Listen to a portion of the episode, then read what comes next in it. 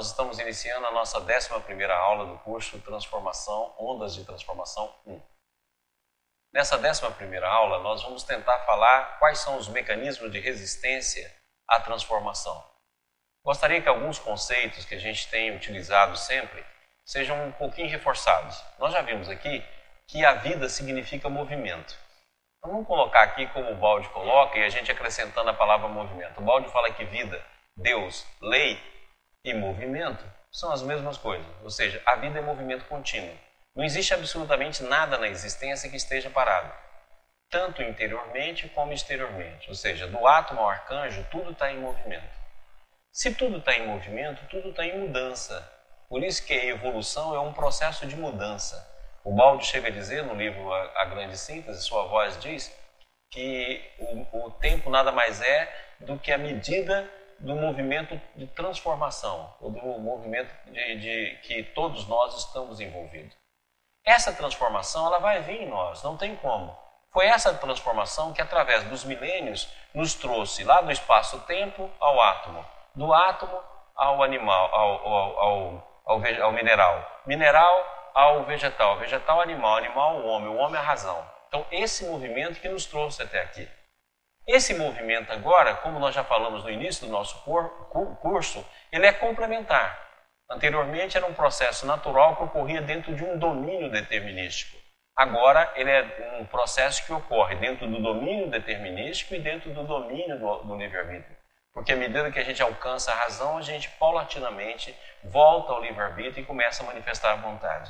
Então hoje nós estamos dentro de um processo de associação. A nossa vontade é a vontade da lei, a nossa vontade é a vontade de Deus, a nossa vontade é a vontade da vida. E dentro desse processo, então, existe o processo de transformação. Só que esse processo de transformação, esse movimento, pode ser aplicado por, por nós dentro de, do processo verdadeiro de transformação, ou pode ser aplicado por nós dentro dos processos da vida. Então, eu posso pegar a força da transformação e aplicá-la no dinheiro, só para ganhar dinheiro. Eu posso aplicar a força de transformação e colocá-la no trabalho. Então eu vou ficar um doente, um viciado em trabalho. Eu posso colocar a força da transformação e colocá-la no vício. Eu posso colocar a força da transformação e colocá-las em, em vários locais. Agora, o local mais comum, a parte mais comum dessa transformação, o processo que mais ocorre dentro dessa transformação é colocá-la na inércia. A inércia é o nosso maior problema. E essa inércia aparece no dia a dia como preguiça. E a gente tem uma preguiça imensa de mudar. O homem adora o novo, mas desde que o novo não faça mudança. Então você pode olhar que a mudança é um problema muito grave para a gente. A gente muitas vezes fala, eu quero mudar, eu quero isso, eu quero aquilo, mas na hora que chega realmente o movimento, ou a gente vai para um movimento horizontal de não muita profundidade, ou a gente permanece da maneira que nós estamos. É por isso que o homem pegou o ideal cristão, pegou o ideal que vem pelas mais diferentes religiões, pelas mais diferentes filosofias e torceu ele. Então você pode olhar que as nossas crenças não são crenças de transformação, mas são crenças da gente cumprir cultos exteriores. Então a gente vai na igreja, a gente vai no centro espírita, a gente vai na mesquita, a gente vai na sinagoga, a gente vai em vários locais cumprir cultos exteriores e estamos muito bem. Tanto é verdade que nós chegamos ao ponto de vender indulgência, vender graça, vender perdão de pecado. Então, nós chegamos ao ponto de fazer isso. Porque a coisa é tão exterior que ela virou um processo de comércio. E nós acreditamos nisso, nós passamos a acreditar nisso. Por quê? Porque é uma distorção do ideal. Então nós levamos um tempo imenso para poder fazer a transformação adequada. E nós vamos criando resistência. Nós estamos aqui na nossa 11 primeira aula. Então, se alguma coisa do curso começou a mexer em você, você começou a mudança. Mas em determinado momento você pode parar com essa mudança e pode diversificar ela. Vem muito bem nesse caminho, mas que você abre um leque e começa a aplicar essa força em outra direção, aplicar essa força em outro processo. E a força que a gente mais aplica ou é a inércia, no seu contexto de, de preguiça e de não mudança, ou desculpismo, consequentemente a fuga. E a gente arruma argumento para tudo. Ah, eu não estou madura para isso não, isso é muito pesado para mim, isso é muito difícil, isso é muito complicado, isso eu não dou conta e vai por a, a vida fora tentando fazer esse mesmo processo e esse mesmo processo vai continuamente ocorrendo entre nós. E essa é uma das primeiras, as principais razões que a gente não faz mudança. Então nós vamos abordar nesse, nessa aula, e quem sabe também na aula que vem, quais são os processos de resistência à mudança. Então nós vamos agora, dentro daquilo tudo que nós estudamos, quais são os processos que levam à não mudança. Quais são os processos que causam a barreira da resistência. E através desse, dessa aula nós vamos estudar o que está acontecendo conosco. Já apresentamos alguns slides que falam sobre isso. Nós vamos retomar esses slides e vamos tentar aprofundar o processo a fim de que fique claro para nós. Então nós vamos começar com esse primeiro slide. Quero mudar, mas algo me impede. Certo? Seria até melhor colocar, quero mudar, mas algo eu me impeço. Porque na verdade é nós mesmos que fazemos isso. Resistência à transformação. Então vamos ver como é que é essa resistência à transformação, quais são os mecanismos dessa resistência. E gostaria que ficasse bem claro, porque é um dos elementos mais importantes desse trabalho nosso. A resistência à transformação. Nós vamos falar isso várias vezes, mas eu gostaria que isso ficasse bem claro. Então, quem tiver dúvida, por favor, nos manda dúvida. Quem tiver perguntas, por favor, nos manda pergunta. Hoje nós estamos aqui com o Rodrigo, representando aí o processo de pergunta e resposta, porque o Estevam está em, em Brasília e tivemos um probleminha em Brasília. Mas Manda pergunta aqui que o Rodrigo vai fazer para a gente e nós vamos discutindo e participando com todos. Então vamos lá. Primeiro slide aqui, por favor. Então vamos lembrar de novo uma síntese que o, o Sabete faz, que é muito legal. Num sentido espiritual, toda transformação é o movimento do espírito, ou essência através da forma, e sua liberação novamente em processo puro. De uma perspectiva espiritual, o principal motivo da transformação é o despertar da consciência em nós e a percepção que dela temos em tudo à nossa volta. Então vamos colocar aqui para mim a caneta, por favor? Pessoal, vamos lembrar lá? Aqui está o Espírito. Estão lembrados? Já falei, Espírito então é Deus, unidade, totalidade individualidade.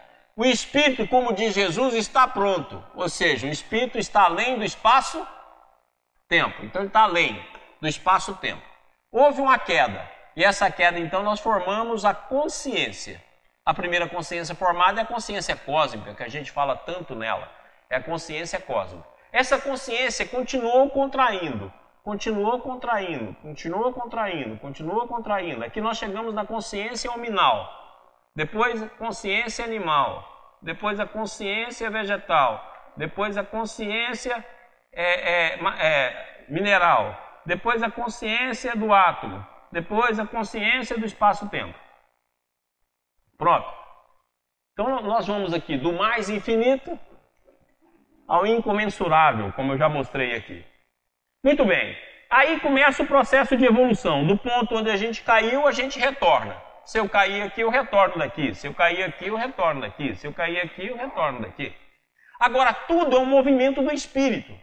Agora, cada plano de consciência criou vários planos mentais. Então a gente participa de, uma, de um plano mental, participamos de uma consciência e participamos do espírito. Então, se eu estou aqui nesse plano mental, eu saio desse plano para esse, para esse, para esse, para esse, mudo de consciência. Então vamos supor, eu estou na consciência C1 C1, plano mental 1.2. Então vamos supor, aí eu chego na consciência C1, plano mental 1.10. Pronto, vou passar para a consciência C2. Está entendendo isso que eu falei aqui? Ô, oh, gente, presta atenção. Pessoal aí da TV aí, presta atenção no que eu estou falando. Então nós vamos mudando de consciência. Eu estou aqui, ó, consciência. Estou nessa consciência. Vamos chamar ela aqui de C2. No plano mental, C21. Depois eu passo plano mental C2, 2. Plano mental C2, 3. Vamos supor que seja até 10. Só para a gente raciocinar. Aí eu mudo para o plano mental C3. Então eu vou mudando de planos mentais e vou mudando de consciência. Quem faz isso? A atração do espírito. Por isso que o Sabete fala, tudo é movimento do espírito. Por isso que Jesus falou para a samaritana: ó, haverá dia que Deus será amado em espírito e verdade. Ou seja, porque nós vamos sair dos planos mentais, vamos sair do plano consciencial e vamos voltar à forma pura do espírito, como diz aí o Sabete. Está entendendo? A, a, a, e esse movimento quem faz é o Espírito. É o movimento do Espírito em nós. Por isso que fala o Espírito Santo que vai habitar em nós, o Espírito Santo que vai descer sobre nós. Está entendendo agora o que é o Espírito Santo? Não é só uma entidade evoluída que entra em contato conosco, é a força da vida que está em nós. A língua do Espírito Santo. Ou seja, a força da vida que está em nós e que nos movimenta. Agora, na hora que eu faço esse movimento, eu posso encher a minha mente de conteúdo, em vez de fazer um movimento progressivo, vertical, eu faço um movimento pendular horizontal. Eu pego a força, pego a minha, a minha condição de, de força e vou aplicar ela para ganhar grana e grana e grana e colecionar papel. E passar a vida colecionando papel. Aí eu pego lá e pego lá e, e vou aplicar essa força no vício. Vou aplicar essa força e aí eu vou aplicar, porque a insaciabilidade do desejo vai me levar. E eu fico nesse movimento pendular. E muitas vezes eu começo esse movimento e paro. Por quê? Porque cada vez que você mudar de patamar, você vai ter de renunciar a alguma coisa. E isso a gente não quer. É por isso que Jesus fala: renuncia. É aquilo que ele fala para o rico: renuncia tudo que você tem, dá aos pobres, dá ao pobre, aqueles que têm carência disso. E vem e siga-me. Mas a gente não quer. A gente quer fazer a mudança, mas desde que a gente continua no mesmo ponto, não tem jeito. Se eu estou aqui nesse nível mental aqui, ó, eu vou ter de movimentar para mudar de consciência. E isso a gente não quer. E na essência, todo movimento é movimento do espírito. Então vamos pegar o seguinte: todo movimento da vida, todo movimento que a gente vê é um movimento que nos leva ao espírito. Seria o rio da existência. Ok? Pessoal aí, TBY, não, não deu para entender? Manda pergunta, por favor. Ou para complementar o que a gente está falando. Slide.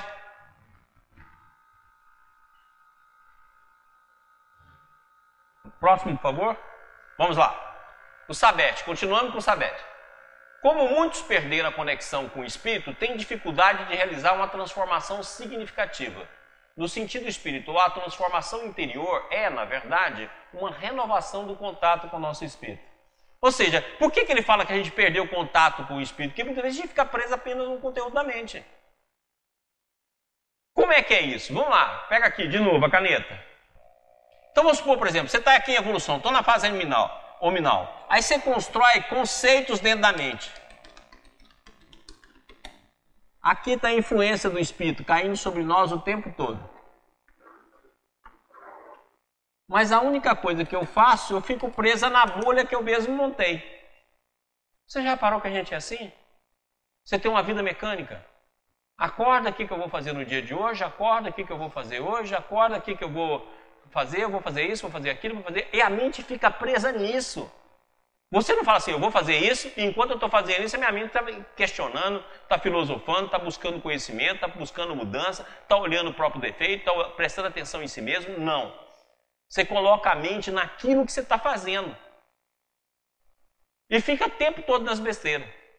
Aí eu abro lá a internet para saber quais novidades, abro lá não sei o que para saber as fofocas, vou nas redes sociais para ver o que está acontecendo, aí eu comento aquilo que eu vi para fazer para os outros e passo o dia fazendo isso. Quando na verdade a gente devia estar o dia todo nos olhando. Como é que é o nosso movimento, o que, que eu estou fazendo, como é que é dentro de mim, prestando atenção, aquela atenção que a gente já repetiu aqui tantas vezes com o Cris Namor, com o Cira Lombino prestando atenção no meu movimento e buscando campos diferentes, buscando novos conhecimentos, buscando a verdade dentro de si mesmo, para poder fazer esse movimento de abertura. As funções da vida seriam como se fossem funções mecânicas, vamos realizando elas e pronto. Mas o importante é manter contato conosco mesmo, contato com o outro, prestando atenção no outro. A gente não presta atenção em nada. Você pode olhar, se você está ouvindo alguém, a verdade que você está ouvindo só entra no seu ouvido e foi igualzinha que você já tem. Se for diferente, assim, eu não concordo, eu não aceito, e a pessoa está falando, você não está ouvindo mais. E a gente gosta de um carimbo. Ah, eu sou muçulmano. Não, eu sou cristão. Eu sou judeu. Eu sou espírita. Eu sou à toa. E os carimbinhos tudo aí, e pronto, só pensa igual carimbo.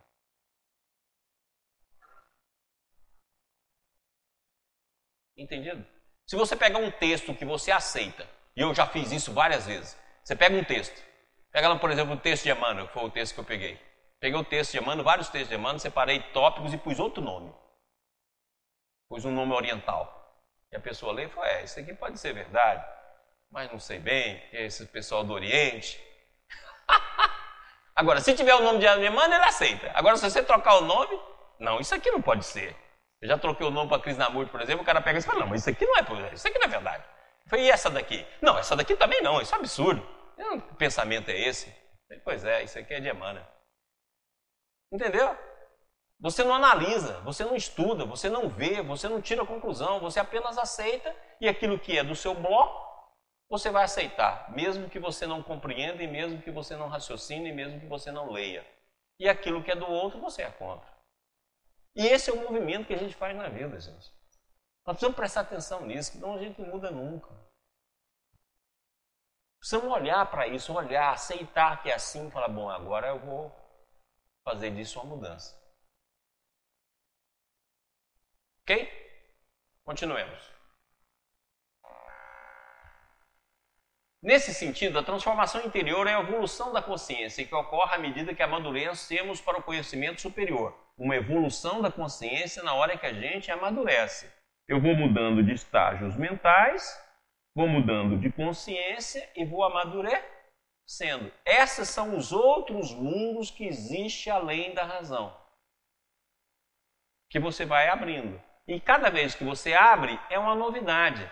Por isso que Jesus foi claro que ele fala assim: as minhas palavras não passarão. Porque em cada plano evolutivo que você tiver, você vai interpretar a palavra do Cristo de uma forma. É como se fosse um holograma. A imagem ela é vista de vários ângulos e você vai mudando a percepção sobre aquele conceito. Ok? Às vezes, essa maturidade é chamada de intuição, embora seja com certeza mais que mero pressentimento ou sensibilidade psíquica. Isso é interessante, ó. Intuição é não é mero pressentimento e nem sensitividade é, psíquica você começa a ter intuição. A intuição é o caminho do conhecimento, o caminho da verdade. Então, quando você chega em determinados níveis mentais e determinado nível consciencial, a verdade se manifesta por ela mesma. Ela vem. E vai começando a nascer novos conceitos, vai aparecendo novos, novas verdades. É por isso que aqueles que estão na frente da evolução vão deixando marcas profundas de conhecimento que a gente nem pensa. Você nem raciocina. É igual eu gosto de brincar, imagina, a gente como criança, a gente pensava em, em besteira. O, o, o Einstein com 5 anos começou a pensar o que, que aconteceria se um homem viajasse num raio de luz. E mais tarde isso vai surgir a teoria da relatividade. O Balde, com 7 anos, começou, eh, quando ouviu a palavra evolução, ele começou a pensar naquilo o tempo todo. Mais tarde vai surgir toda a obra dele, tentando completar o pensamento de Darwin e o pensamento da, de Einstein em termos da relatividade. Por quê? Porque são pensadores, eles estão ali ouvindo, vendo. E a gente não, a gente está vivendo aquela vida pendular que eu chamo, a vida apenas animal, a vida apenas da, das nossas reações ao meio. Ok? Vamos lá. Próximo. A transformação salutar é também a dinâmica natural entre a influência do campo da totalidade e nossa percepção dessa influência. Quando tomamos consciência da corrente de transformação e de seus sinais que levam ao crescimento e conseguimos seguir suas indicações, sentimos-nos saudável. Por quê? O campo, então, agora está claro: se cada campo mental pertence a um campo consciencial e, o, e os campos conscienciais pertencem ao campo do espírito, então tem um campo que nos unifica todo. Você pode dar esse nome de, de é, é, é, campo do campo zero, pode dar esse nome campo de informação, como o Erwin Laves faz, é, é, pode dar esse nome o nome de acásico, pode o nome que você quiser. Pode dar o nome o campo cósmico. Você pode dar o nome que quiser, mas esse é o campo da totalidade onde todos nós nos movimentamos.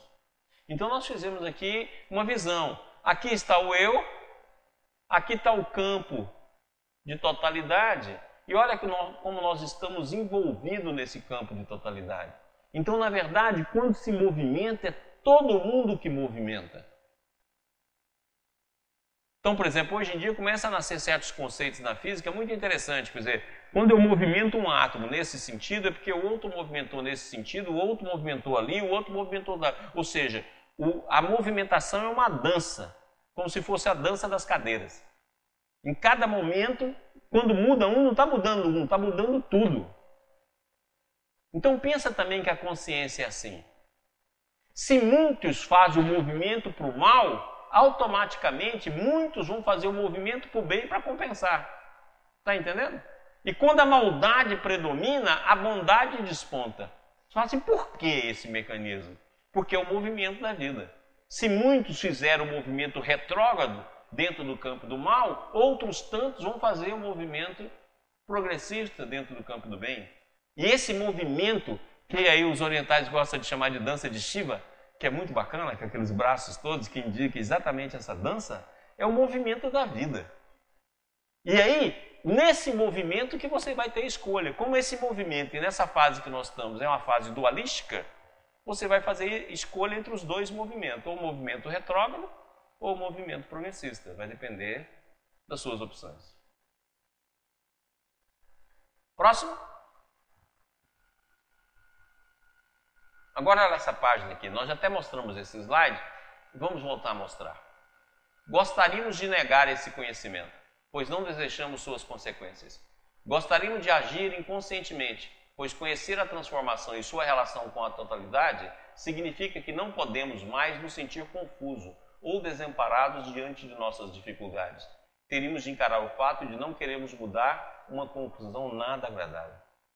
Então, por exemplo, vou dar uma ideia. A gente, por exemplo, vamos supor, como espírita, você fala assim: Eu acredito que a vida continua além da morte. Mas a morte para você é um drama. Se alguém morre, você entra em depressão. Se alguém morreu, você fala: Meu Deus, coitado. Se você está é, é, tá em momento de desencarne, o medo é horrível. Medo, morro de medo de morrer. Ora, você não acredita que a vida continua? Você está com medo de quê? Qual o problema? Qual o problema morrer? E a gente usa aquela expressão, ah, coitado, morreu tão jovem, quer dizer que morrer é só para ver? Então essas coisas simples, mas que na verdade a gente não vive de conformidade com aquilo que a gente acredita, ou diz acreditar. Nós falamos uma coisa e fazemos movimentos idênticos a qualquer outra pessoa. Me diz claramente qual a diferença que tem entre um ateu e um crente na Terra? Nenhum. A diferença é que um afirma que não acredita em nada, o outro afirma que acredita em alguma coisa, mas todos fazem o mesmo comportamento. Não existe diferença. E ainda vão brigar. Não, porque existe Deus, mas se existe Deus, por que você não vive ele? Para discutir a gente é bom. Mas qual a diferença que existe hoje no mundo? Nenhuma.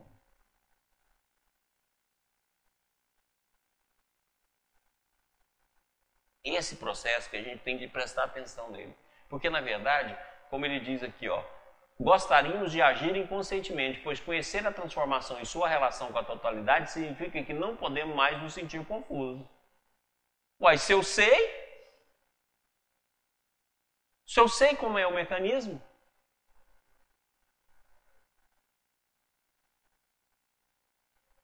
eu não posso mais me sentir confuso. Ok? Beleza. Rodrigo, tem alguma pergunta? Nosso amigo Tiago França, de Cuiabá.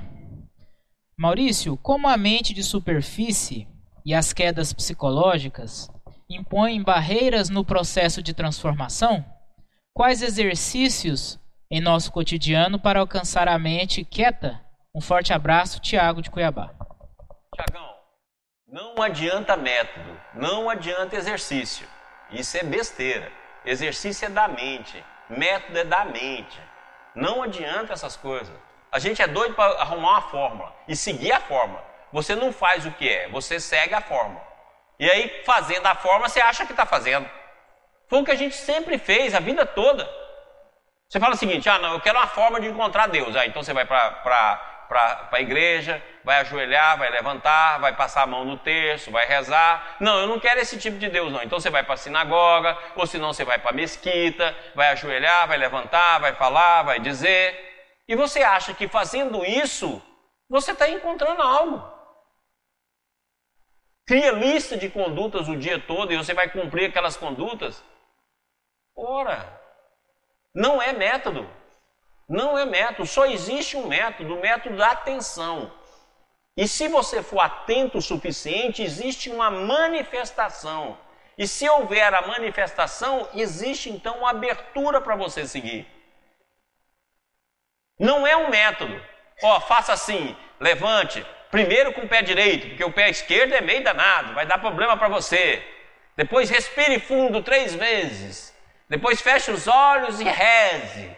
Depois, não, isso é besteira. Isso não nos leva a nada, nós já fizemos isso há milênios. Não é método. Existe o que? Eu vou prestar atenção em mim. Presta atenção em você o dia inteiro. O como você age, sem falar nada, sem criticar, sem negar, sem submeter a, a, a, a, processos de fazer com que a gente não vale nada, que isso não presta, que eu não presto, que eu sou mal, sem nenhum processo de, de colocar pesos morais na nossa avaliação. Só presta atenção em você, para ver como é que você se comporta diante de pessoas conhecidas, de não conhecidas, como é que você fala, como é que você diz, diante do subordinado, diante do chefe. Presta atenção em você e vai fazendo um mapa de você. Olha, gozado. Eu, diante das pessoas mais poderosas, eu sou todo afável. Diante das pessoas que eu mando, eu sou um ditador. Ora, então começa a prestar atenção. Vai fazendo a, a, o seu mapa interior para ver como é que você se comporta, como é que, que, que você pensa o dia todo. Quais são os seus pensamentos? Como é que eles aparecem na sua mente? Como é que eles estão? Então, na hora que a gente começa a fazer isso, e você tem uma quantidade descomunal de pensamento por dia. É aquilo que nós falamos aqui, tem uma passagem do livro Mensageiro, que ele fala que o ritmo do nosso coração obedece o ritmo do nosso coração. Então tá, então vamos colocar que são 70 batimentos por minuto. Vamos colocar aqui então corresponde a 70 pensamentos por minuto. 4.200 pensamentos por hora. Multiplica por 24 horas, porque você continua pensando quando você dorme. Dá quanto? Hã?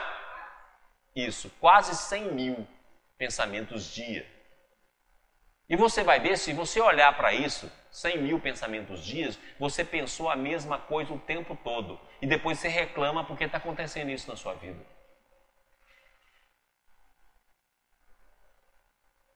Então, se você começar a prestar atenção, você vai começar a direcionar o fluxo teu numa direção superior. E daqui a pouco começa a haver manifestações interiores, vozes interiores, visões interiores, processos interiores, descoberta, novas questões, novas perguntas, novos interesses.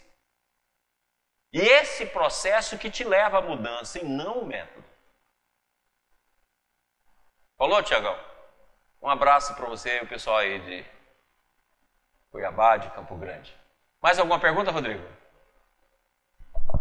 Não, Maurício. Beleza. Então vamos seguir aqui com a nossa aula. Vamos lá. Continuando com o Sabete. Temos dificuldade de enxergar o crescimento pessoal como parte essencial da existência. Se perguntar assim para você, o que, que você quer na vida? Você vai ver que você repete o que as pessoas repetem. Eu quero dinheiro, eu quero saúde, quero um maridinho bem bacana para me poder mandar nele ele fazer tudo que eu quero. Eu quero ter minha família. Certo? Eu quero poder viajar. Você pode olhar que você vai falar essas besteiras. Dificilmente você fala assim, não, eu quero me tornar melhor, eu quero me transformar, eu quero encontrar a verdade. Mas isso depois que eu tiver dinheiro. Verdade é uma coisa que a gente procura depois que a conta bancária está cheia. Se a conta bancária não está cheia, não tem essa de procurar a verdade. Nós não pensamos nisso. Ah, não, eu quero ser uma pessoa melhor para poder vivenciar melhor. Não, a gente quer isso, mas depois daquilo que a gente considera básico. E básico é dinheiro, saúde, família. E aí vai. Aí Deus te dá as coisas, dá lá o seu dinheiro, o dinheiro vira um problema. Te dá a família, fala, meu Deus, meu filho é o inferno, meu marido. Aí começa. Eu gostaria de ter a família do outro. Eu sempre do outro que é melhor. E aí nós vamos passando a vida nessas besteiras. Ficamos o tempo todo nisso aí.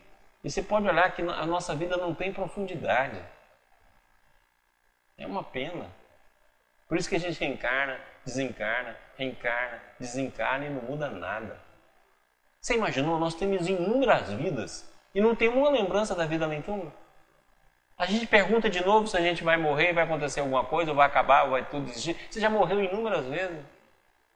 Essa informação está dentro de você, por que, que você não acessa? Vamos supor que você já teve na face da Terra 200, 300, 500 mil vidas. Mas se você acessar uma, você viu que você já morreu, viu que você já nasceu e viu o tempo que você passou no plano espiritual, não tem mais dúvida em relação à vida e à morte?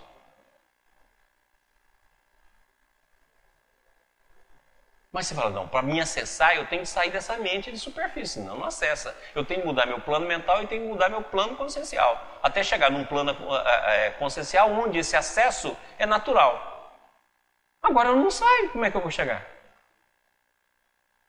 Mesma coisa que eu quiser, que eu, vamos supor que eu queira andar nessa sala e coloco um capuz.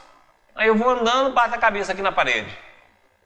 Aí o cara fala assim para mim, não, é simples, tira o capuz.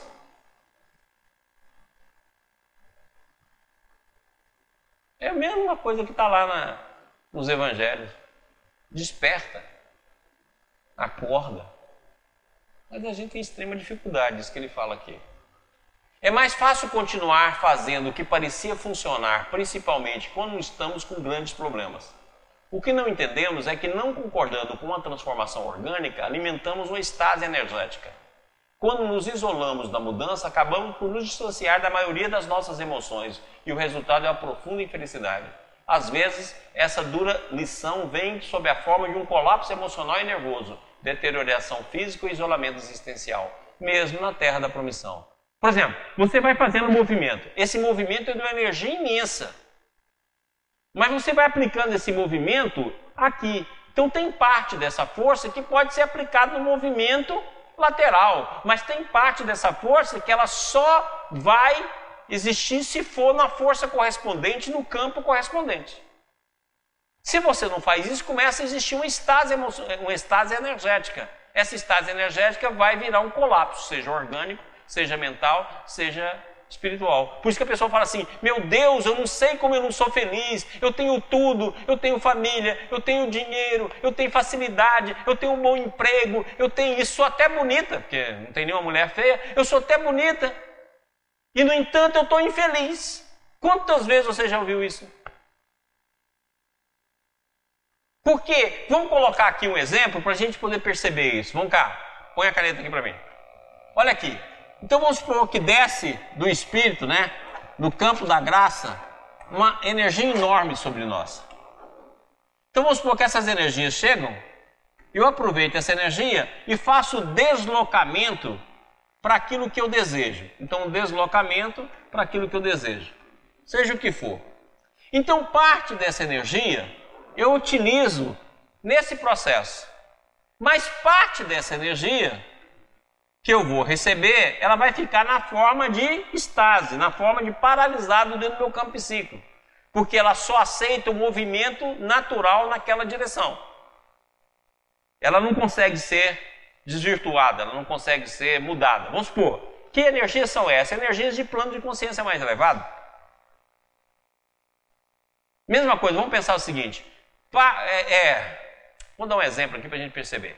Quando você respira, você tem no ar várias substâncias, mas 78% do nosso ar tem nitrogênio. O nitrogênio entra e o nitrogênio sai sem que se absorva nem 0,1 grama. Se você absorvesse o nitrogênio que existe na atmosfera terrena, você não precisava comer. Porque o nitrogênio é o principal elemento dos aminoácidos, os principais elementos da proteína. Você teria o nitrogênio para construir esses elementos. Mas é por isso que você vai comer, para poder adquirir o nitrogênio que você precisa. E, no entanto, você respira 78% é nitrogênio. 21, 22, um pouco mais, um pouco menos, dependendo da, da altitude, você vai ter de oxigênio. Agora, o oxigênio vai e faz todo o processo de metabolismo, o, todo o processo de troca. Mas o nitrogênio não, ele entra e sai, ele entra e sai, entra e sai. Ou seja, ele não é absorvido nesse campo orgânico pelo processo da respiração comum que a gente faz. Tá claro? Então você imagina aí a mesma coisa, as energias que podem ser absorvidas nesse campo, ou seja, eu estou aqui nesse nível mental e nessa consciência. Essa força vai poder ser utilizada nesse sentido. Mas tem força que entra e sai do psiquismo sem ser absorvida. Mas é o tempo todo. Essa força vai criar uma estase. Essa estase vai criar uma distonia. Essa distonia vai aparecer no campo mental, no campo emocional, no campo físico e no nosso meio.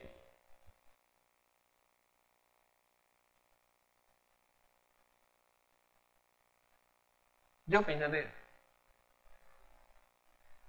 Aí você fala, Maurício, como é que eu identifico essa estase? Igual aquela frase que eu já falei aqui. Onde está a tua dor é onde teve o teu abuso. Hoje, onde está a tua infelicidade é onde está a tua estase. É só olhar onde você está infeliz. É ali que a força está sendo aplicada de forma errada. Então, eu estou infeliz no casamento. Então, olha a força que está sendo aplicada no casamento, porque essa força está aplicada de uma maneira errônea. Eu estou infeliz no mundo pessoal. Então, olha a maneira pela qual você está conduzindo a sua mente, porque essa força está aplicada de forma errada. Deu para entender? E essa estase que vai criar esse mundo todo, essas tensões todas, desde uma simples tensão muscular a uma tensão psíquica.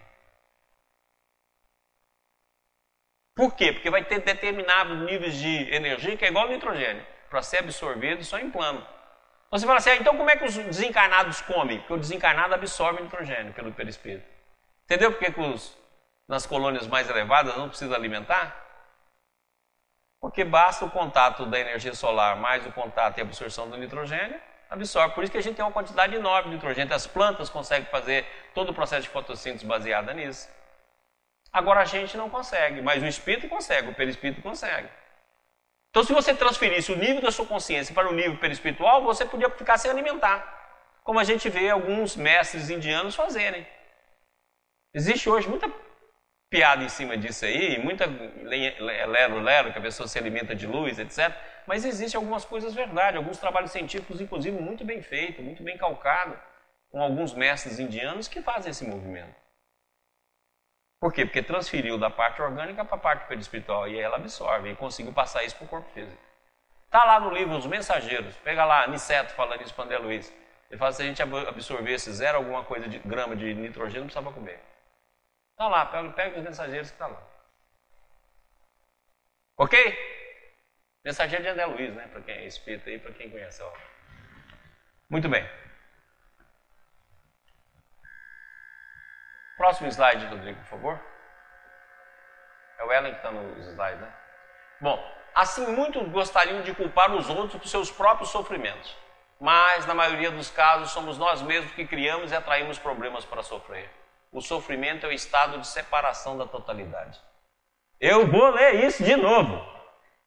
Então, na hora que a gente não tem, é, eu sou responsável, e você sente isso, o que, você faz? Joga no outro. Eu estou infeliz, por causa de fulano, ciclano. Eu estou infeliz porque meu chefe está me perseguindo. Eu estou infeliz por causa do meu marido. Eu estou infeliz por causa da minha vida financeira. Eu estou infeliz, é sempre lá.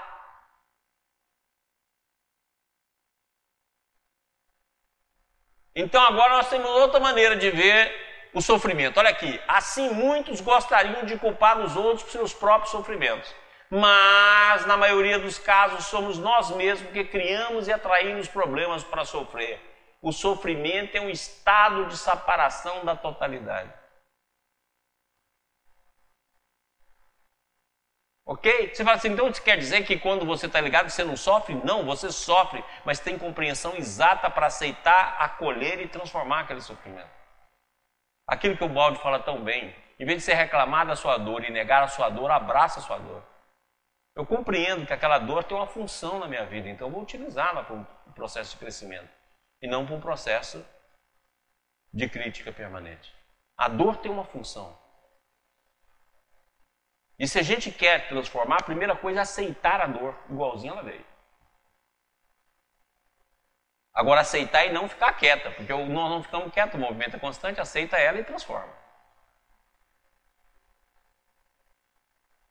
Eu costumo dizer que a dor é um convite onde o amor falhou. Se tivesse visto o primeiro convite, que é sempre o amor, não precisava a dor ter chegado. Mas a dor é o segundo convite. Aí você fala, Maurício, qual é o terceiro? A morte. Primeiro o amor, convida, a gente não aceita. Aí vem a dor, convida, a gente revolta. Aí vem a morte. Não tem jeito, que a morte coloca a gente na frente da gente mesmo. Ok? Próximo slide. Essa daqui eu também gostei, ó. A gente parece esse bebezão aqui. Olha o tamanho da boca. Para alguns de nós, o sofrimento é uma forma de punir os pais ou amigos íntimos por algo sentido como injustiça. Ferimos-nos psicologicamente com a esperança de produzir uma reação de culpa no outro. O sofrimento é uma forma de vingança. Isso é bacana, gente. Você muitas vezes sofre. Você nunca teve uma pessoa assim na família? Não quer dizer que você se viu no espelho, mas assim, vamos falar uma hipótese aqui. Você tem uma pessoa na família que vive o tempo todo como vítima e como sofrimento. O sofrimento dela é maior do que os outros e o sofrimento dela é não tem como passar. Quando você vê isso, é porque está querendo punir o outro. Você nunca usou aquela frase que fala assim: vocês vão ver quando eu morrer. Ah, bom, na hora que eu morrer, aí vocês vão sentir falta e vocês vão ver como eu tinha valor. Então, ou seja, os sofrimentos seus é uma maneira de eu vingar de você. Ou se não aquela frase que a gente fala tanto, aí ah, eu não vou fazer nada com você, mas a vida, Deus pode deixar. a sua vingança, Deus vai executar, a vida vai executar. Então esse processo a gente tem de ver, porque tem muitas dores que são cultivadas na forma de mágoa e que nada mais são do que uma tentativa de vinganças. Lembra que nós já falamos muito disso aqui nos nossos cursos? Você usa a dor como arma. E usa a dor como um processo de cobrança. Lembra que nós falamos que a gente precisa olhar os nossos pedágios como uma forma de cobrar pedágio. É assim que a gente usa a dor. Ok? Próximo. O sofrimento cria uma tensão que se mantém com a produção de queixas e críticas. Olha, então para lá, as forças veio, movimentou, então criou a tensão. Eu vou aumentar essa tensão com críticas e reclamações. Isso é o que a gente faz diante da dor. Qual a primeira pergunta que a gente devia fazer quando a gente está sofrendo? Por que, que essa dor veio? Não é essa frase que a gente fala, eu mereço essa dor. Essa dor veio por causa do karma. Essa dor veio porque eu preciso me melhorar. Essas besteiras que a gente vive falando. Não, qual é a função dessa dor na minha vida? O que, que ela está me chamando? Para que, que ela veio? Qual é a função dela? Qual o despertar dela? O que, que eu tenho de corrigir? Qual o movimento que a dor está pedindo? Qual o processo que a dor está exigindo de mim? Qual é a equação que a dor está trazendo dentro daquilo que nós estamos falando desde o início do curso? Encarar a dor. A dor está aqui. Eu não vou sair dela. Eu vou olhar para ela. Vou olhar com naturalidade. Agora, o que, que ela está me pedindo? É isso que a gente tem de ver, o que ela está te pedindo. Muitas vezes você quer resolver uma dor X com comportamento X menos 10. Não tem como. Muitas vezes, para resolver aquela dor, você vai ter de ascender, você vai ter de vir, você vai ter de subir, você vai ter de, de, de além do seu limite. Toda dor nos leva além do nosso limite. Lembra disso. Eu chamo de horizonte de eventos. Eu falo assim, igualzinho na física, eu coloco a caneta aqui para mim, por favor. eu falo assim, ó, aqui está você. Então, geralmente, aqui está aquilo que você suporta. Tá claro? Dentro do seu campo de conhecimento e de visão, que eu chamo de horizonte de eventos. Então, os horizontes de eventos está aqui. Muitas vezes a dor vem exatamente aqui, ó, te empurrando para cá. Aí você quer resolver a dor com o conteúdo que você tem. Mas a dor muitas vezes veio para te levar para frente. É por isso que quando você faz o movimento correto, você faz aquela frase que é tão comum a gente usar. Gente, aquele momento que eu passei foi altamente dolorido, mas como foi bom? Como a partir dali eu mudei? Como que a partir dali eu compreendi melhor as coisas? Como foi bom para mim? Foi muito difícil ter passado, mas olha, foi muito legal. Por quê? Porque a dor, ele, quando ele atua no horizonte de evento, ele nos empurra para cá. Aí o nosso horizonte de evento, que era até aqui, passa a ser daqui até lá. Ó. Modificou o campo nosso. Por isso que você muitas vezes usa assim: nossa, essa dor me levou ao meu limite. Não, a dor correta, aquela dor maior, ela sempre atua no limite.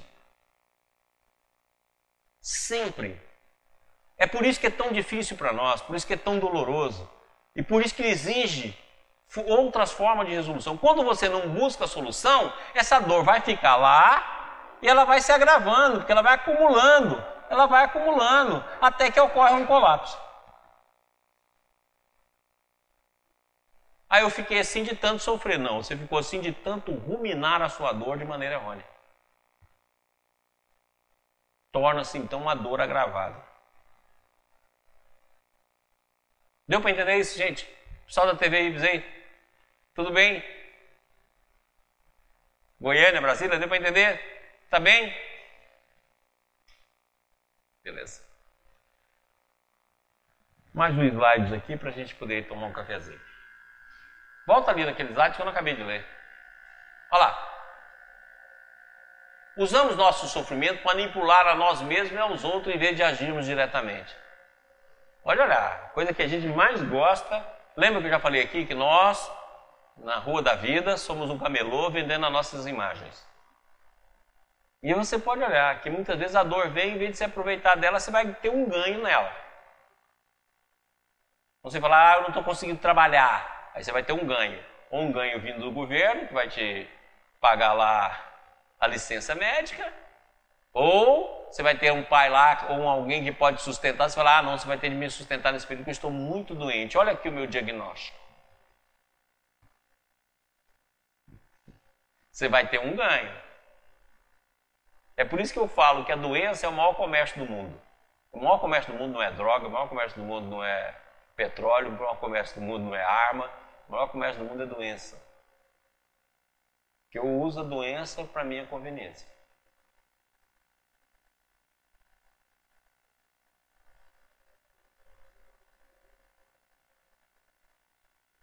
Ok? A vida apresenta muitas situações que nos confrontam com a possibilidade de crescimento ou estagnação. Aqueles que não desfrutam de saúde estão paralisados. E saúde aí no sentido global. Saúde do ser.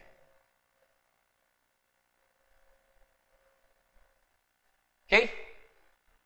Pessoal, vamos tomar um cafezinho pessoal da TV Ibis aí, tomar um café, dar uma descansadinha, 10 minutinhos para a gente tomar um café. Pessoal aqui de Goiânia também nós vamos tomar um cafezinho. E na hora que daqui 10 minutinhos a gente volta para que a gente possa encerrar. Pessoal, vamos retornar. Pode voltar comendo, igual o pessoal está aqui, com um cafezinho. Vamos retomar a nossa aula. Ok? Então vamos lá. Próximo slide. Continuando com, com o Sabete. Outros até tiveram experiência bem positiva de transformação e ainda assim limitam suas possibilidades de evolução quando surgem dificuldades.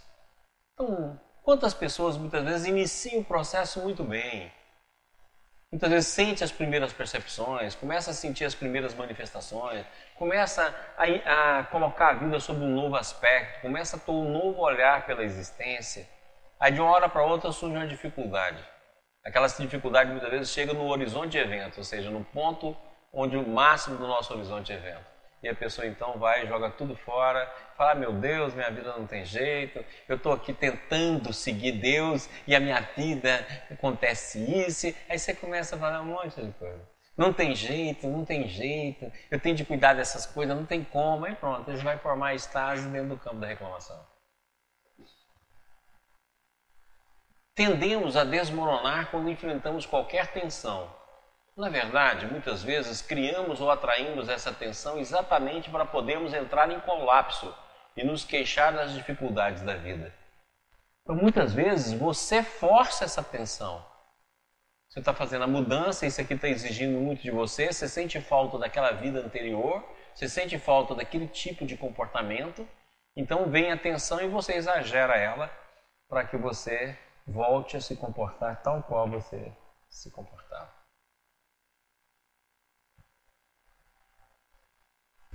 Então, aquela pessoa, por exemplo, que vivia de atestado, aí ela pega e corrige. Aí, de uma hora para outra, acontece um acidente na casa dela, a mãe, por exemplo, sofreu um acidente. Ela fala: agora, tá vendo? Não tem jeito. Aí volta para o mesmo estado, mesma reclamação, mesma conduta, e vai de novo lá para o atestado, e vai de novo viver à custa do Estado. Deu para compreender isso? E nós fazemos isso em várias instâncias, em vários locais.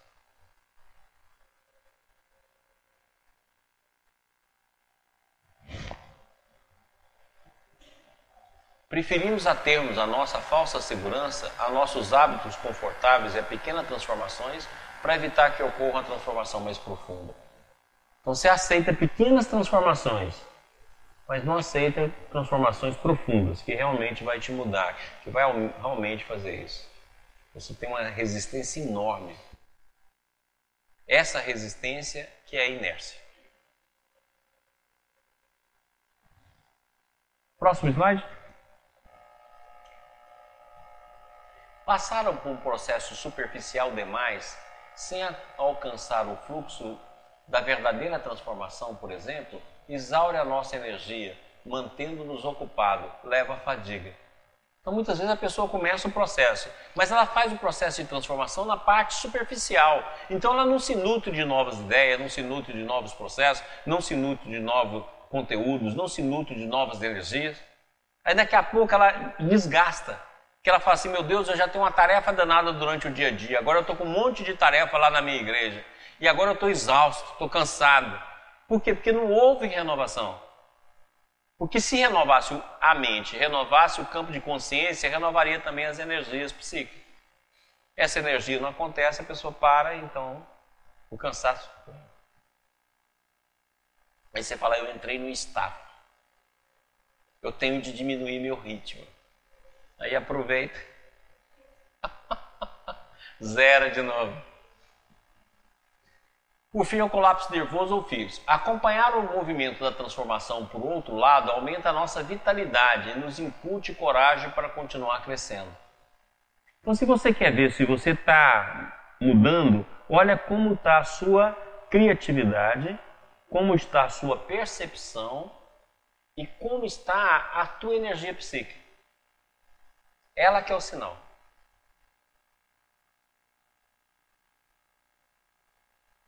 Se você tiver aquilo que a gente fala assim, a pessoa está cheia de vida. Ah, a pessoa está cheia de vida, ela está cheia de proposta, ela está cheia de entusiasmo, ela está com nova. É essa visão. É quando você está num processo de transformação que vai te levar a uma mudança. E se você deixa esse processo acontecer e segue o processo, essa mudança é cada vez maior.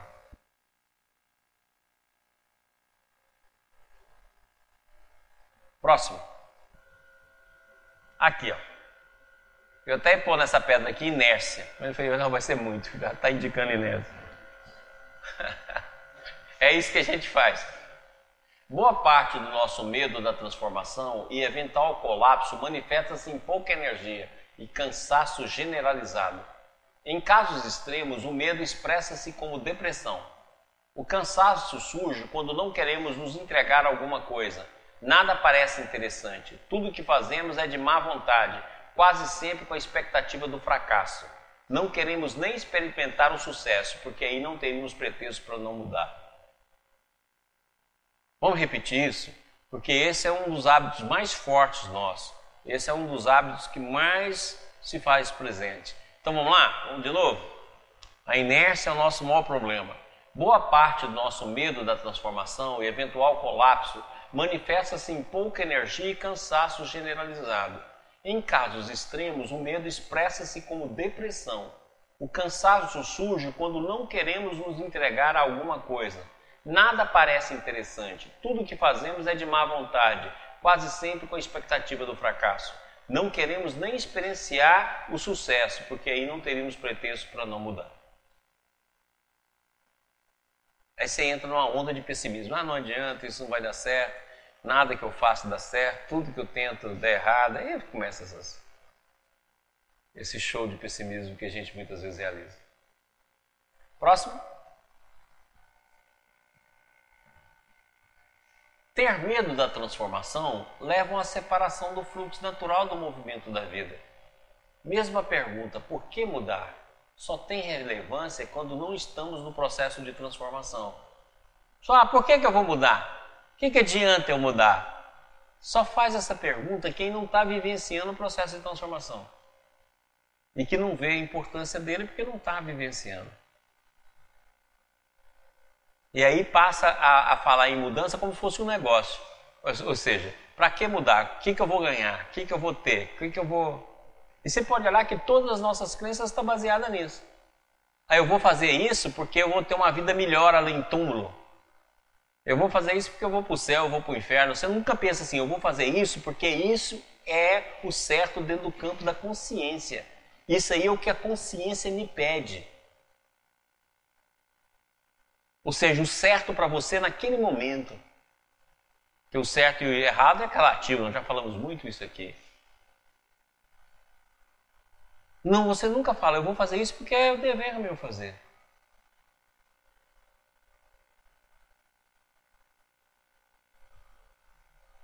Não, você não pensa assim. Você pensa sempre numa recompensa. Eu vou fazer isso porque eu vou evoluir. Vou fazer isso que eu vou morrer e vou para a colônia, vou para o nosso lar. Essas besteiras que a gente vê aí o tempo todo. Vou para o céu. Sempre é uma troca.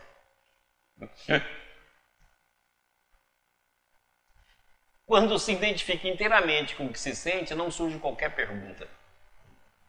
A pergunta é natural, né? O processo torna-se natural. Próximo. Todas as estratégias inteligentes voltadas para a transformação só levam a mais complicações, pois se baseiam em planos que não prevêem meandros de nosso fluxo energético. Ao mantermos nossas complicações até as nossas tentativas de nos transformar, impedimos que ocorra a transformação salutar.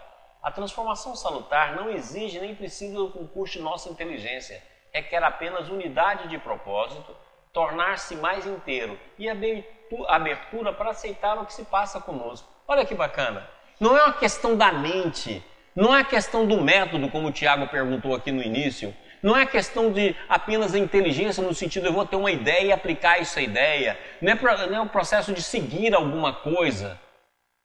Não, é um processo natural que você só precisa prestar atenção e deixar que ela acontece por ela mesma. Deixa eu tentar dar uma ideia melhor.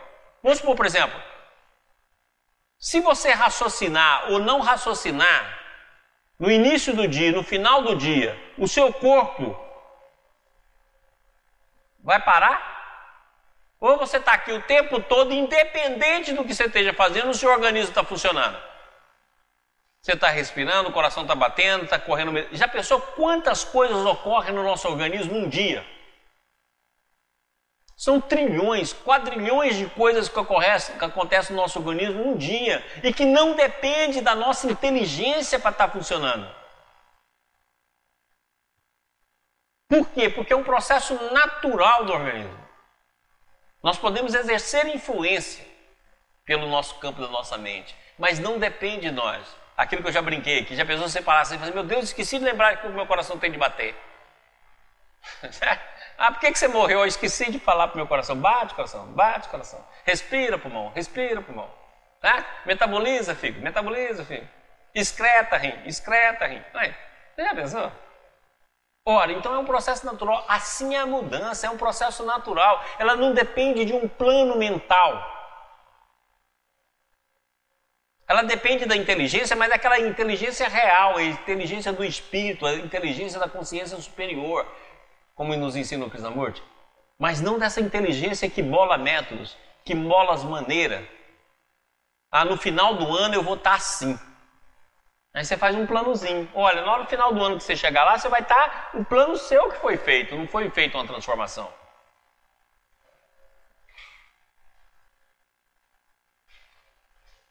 Deu para entender isso?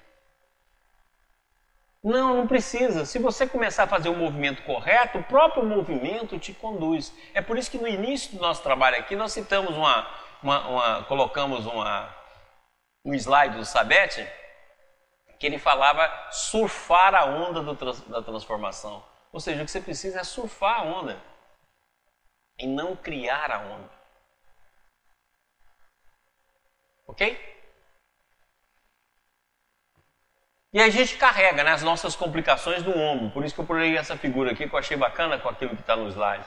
Que a gente coloca né, no, no ombro um mundo de complicação e fica o tempo todo carregando ele. E queremos fazer uma mudança sem largar isso aqui. Próximo. A transformação interior é a extensão natural do espírito que se manifesta com o movimento do fluxo energético em nossa vida cotidiana. Até mesmo o ego é uma extensão do espírito no plano psicológico. Embora muitos sistemas espirituais acreditem que o ego seja um empecilho para seguir um caminho espiritual, consideram um, um simples construto psicológico usado para descrever uma série de processos organizadores. A gente muitas vezes fala assim, ah, o ego. E a gente pinta um monte de coisa desse ego. Muito bem, muitas vezes para poder raciocinar, para poder fazer uma análise, para poder fazer um processo para mostrar que nós temos outros campos, nós podemos utilizar essas versões eh, que muitas vezes nos conduzem a um entendimento maior. Mas lembra, o ego também faz parte desse processo. O grande processo, o, grande, o nosso grande problema é que a gente aplica o ego onde não é o local dele. Assim como a gente faz com, com pensamento. O pensamento não deveria estar no campo psicológico. A memória não deveria estar no campo psicológico, deveria estar na nossa função e não no campo psicológico. A memória no campo psicológico leva à mágoa. O ego no campo psicológico leva ao egocentrismo.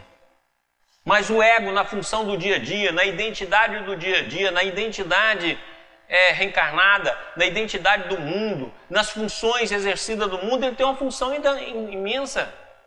Então, dessa, dentro dessa visão que o Sabete está colocando, o ego está incluso dentro desse processo do movimento. Se o ego está incluso, significa que o ego também vai transformar. Então eu já dei uma aula aqui sobre isso e vou mostrar aqui na próxima aula que o ego também ele vai sendo transformado, assim como o ser também vai sendo aproximado dentro do campo do movimento. Então vamos supor, por exemplo, o espírito vai se manifestando cada vez mais num ponto de encontro e o ego vai se transformando até que há a fusão. Por isso que quando nós falamos aqui da consciência externa e da consciência interna, ou da consciência latente, ou da consciência interior, em determinado momento nós mostramos um slide aqui que o Bode fala assim, elas se fundem. Então nós precisamos perder a mania que é ah, meu ego, ah, meu ego. a gente tem muito essa desculpa. Ah, isso é ego. Não, o ego também faz parte do processo de transformação.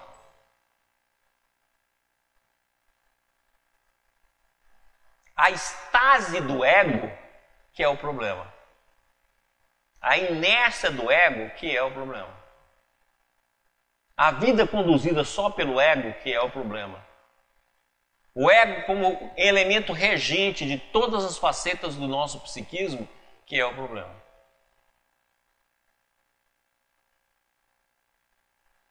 Ok? Próximo. Nosso ego ajuda a nos definir em relação ao mundo, assim como nosso espírito nos define num plano mais profundo em relação ao absoluto. Eu gostei demais dessa expressão dele aqui.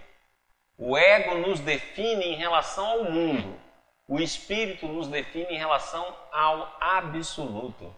Então o ego também tem uma função.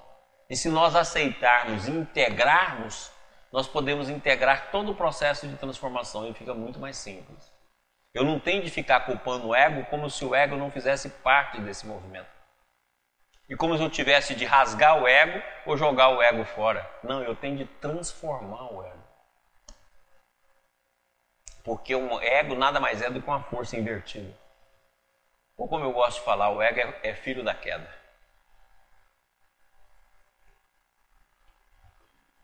O equivalente sânscrito de ego significa eu, aquele que faz. Que eu achei bacana isso aqui. Somente quando chegamos a enfatizar nosso fazer, transformação externa, em detrimento de nosso ser, transformação interna é que o ego se torna um empecilho. A mão que rouba não é o ladrão.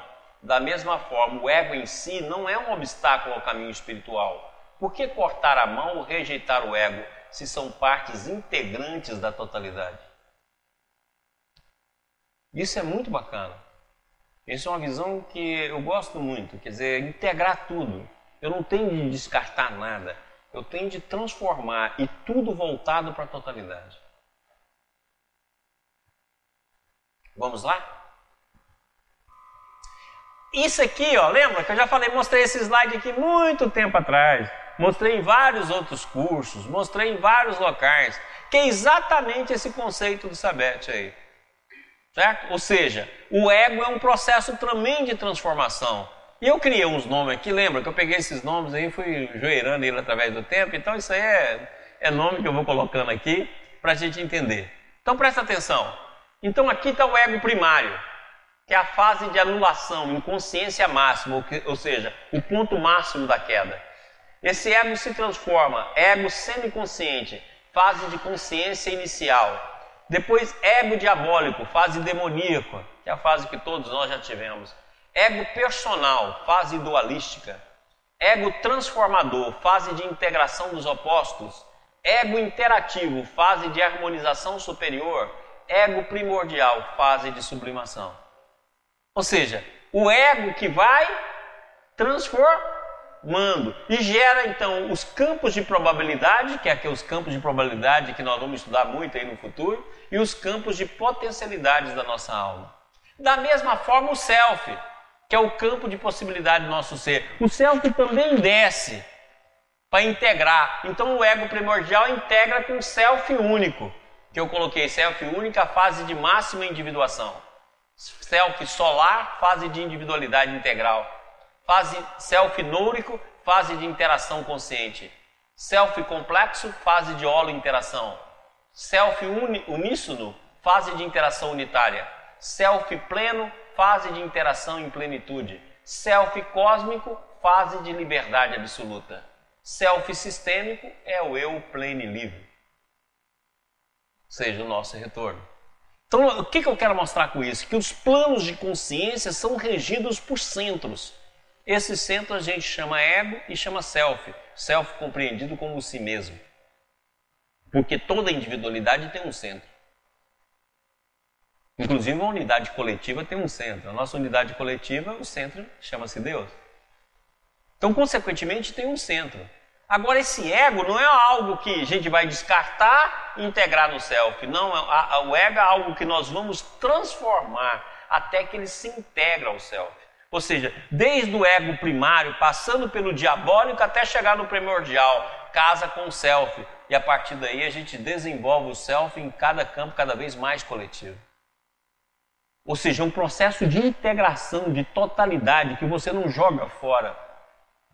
Você transforma, você integra, você unifica. E o fluxo da totalidade tudo transforma. Deu para entender isso? Então nós podemos mudar o diálogo. Lógico que quando nós formos falar do ego, dos nossos defeitos, o ego que nos rege, muitas vezes vamos usar o ego no sentido negativo para poder fazer a configuração adequada para que o nosso entendimento possa perceber. Mas lembra, o ego também faz parte desse movimento e ele tem uma função. O nosso grande problema é delegar a ele todas as funções do nosso pesquisa.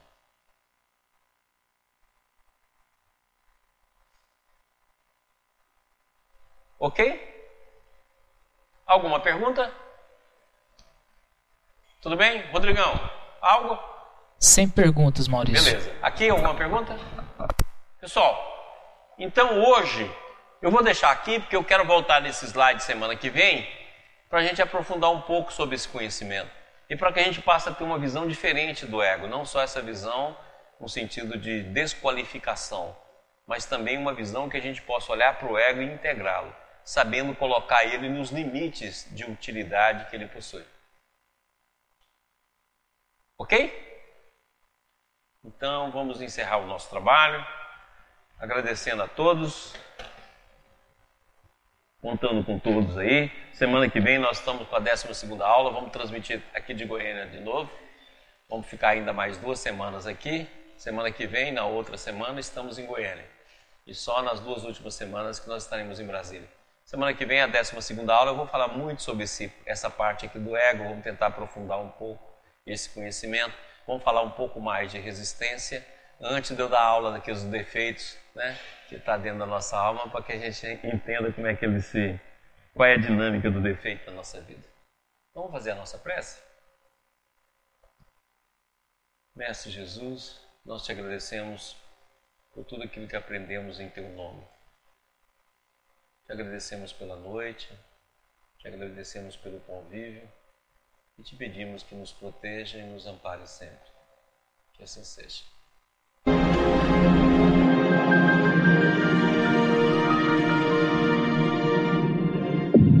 IBIS Instituto Brasileiro de Benemerência e Integração do Ser. www.ibis.org